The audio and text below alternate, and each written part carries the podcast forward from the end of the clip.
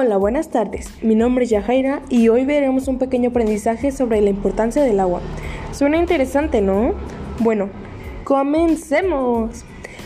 Todos sabemos que el agua es fundamental para los seres humanos, animales y por supuesto planeta. ¿Sabías que sin el agua nosotros moriríamos?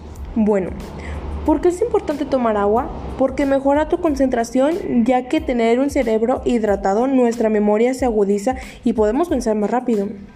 ¿El beber agua ayuda a equilibrar el estado de ánimo y las emociones?